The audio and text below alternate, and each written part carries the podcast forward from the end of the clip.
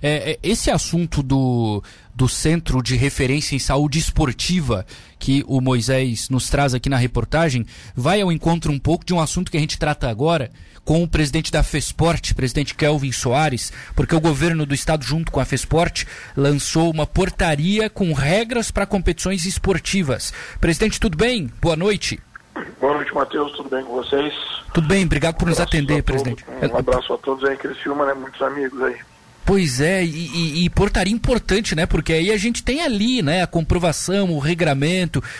A gente fala muito do futebol, pelo, pela popularidade e tal, mas ali tem vários esportes, né, presidente? Correto. É, acho que é uma oportunidade muito bacana de falar sobre, sobre a nova portaria, porque nós tínhamos uma portaria 441 de 27 de abril que liberou os esportes em Santa Catarina nas suas diversas manifestações, né? E classificando ali vários ambientes e tal, com o regramento devido. Uhum. Porque nós vivíamos lá em, em, no início do ano uma situação bem diferente em relação à pandemia. É, por autorização do governador, então, foi feita uma releitura do documento para que nós pudéssemos atualizar o documento relativo a um, a um, momento muito diferente da pandemia, né?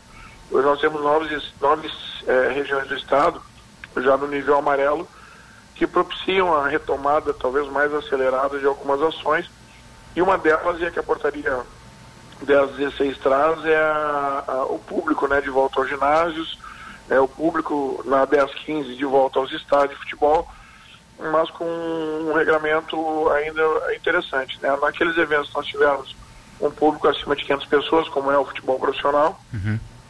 ainda será exigida a vacinação plena ou a testagem, né? 72 horas PCR ou até 48 horas para o teste de antígeno.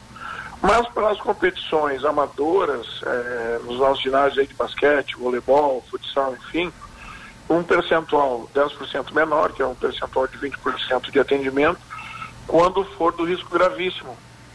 Mas aí em Criciúma, nós temos um cenário é, bastante é, otimista né, em relação à pandemia. Uh, nós estamos no risco amarela, Sim.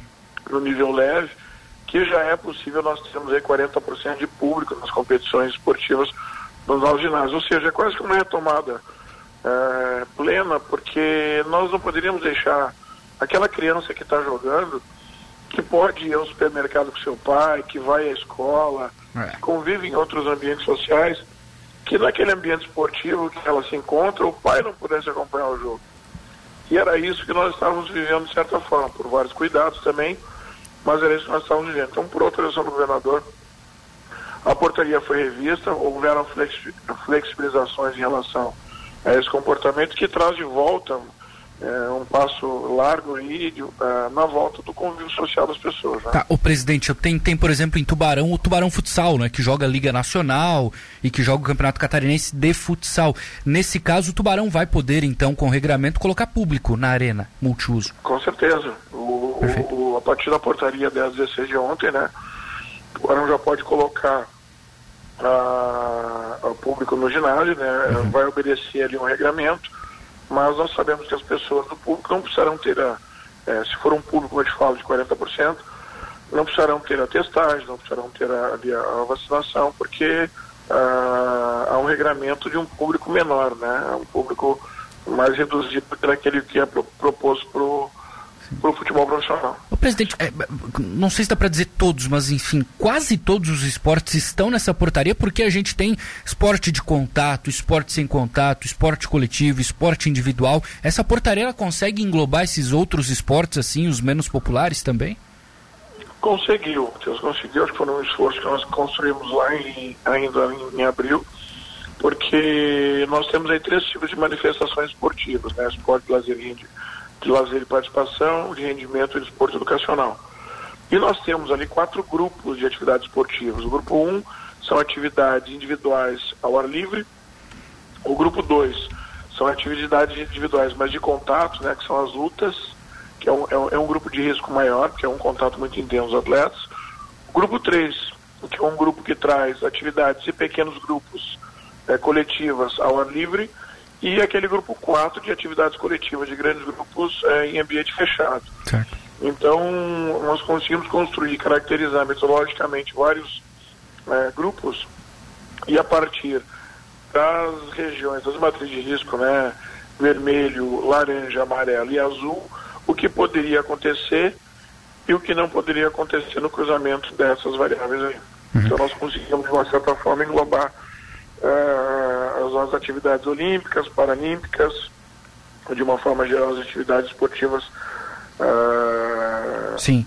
de participação em lazer também. Perfeito. Ô presidente, mais uma dúvida aqui da nossa audiência. É, esporte, assim, digamos, algum torneio, alguma competição que seja particular lá, o dono de algum campo quer fazer um torneio de futebol ou sei lá, outro esporte, ele pode fazer, ele pode organizar com essa portaria ou tem que esperar um pouco ainda?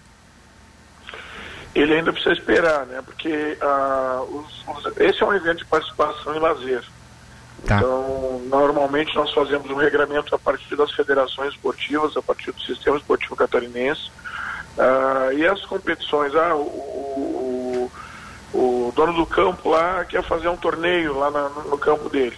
Nós estamos evitando ainda essas aglomerações espontâneas, né, que não tem um regramento, que não tem uma condução federativa de uma, de uma, de uma associação, porque nós ainda tememos né, é, que essas manifestações elas possam acontecer de forma desenfreada e isso é um vetor de contaminação pela aglomeração, né? O, sabe que o futebol de vários ele não é fácil, né? É. Tem uma bolinha aqui, já junta 20 para jogar, já junta mais 20 para assistir, já tem churrasquinho, é, é, evidente que é isso que a gente quer na hora da confraternização.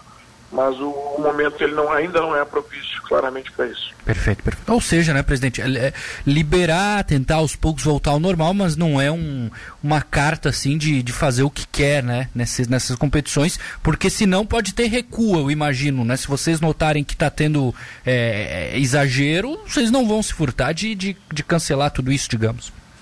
Exato, Matheus. Isso ficou bem colocado na reunião do governo do Estado, né? O governador Carlos Moisés hum. recebeu os clubes de futebol na segunda-feira uh, no centro administrativo, bem como a Federação Catarinense de Profissional. Nós recebemos os, clubes para uh, alinhar alguns pontos. Então, uh, para o futebol, nós temos aí agora permitido 30% até o dia 30 de setembro, até a partir disso, né?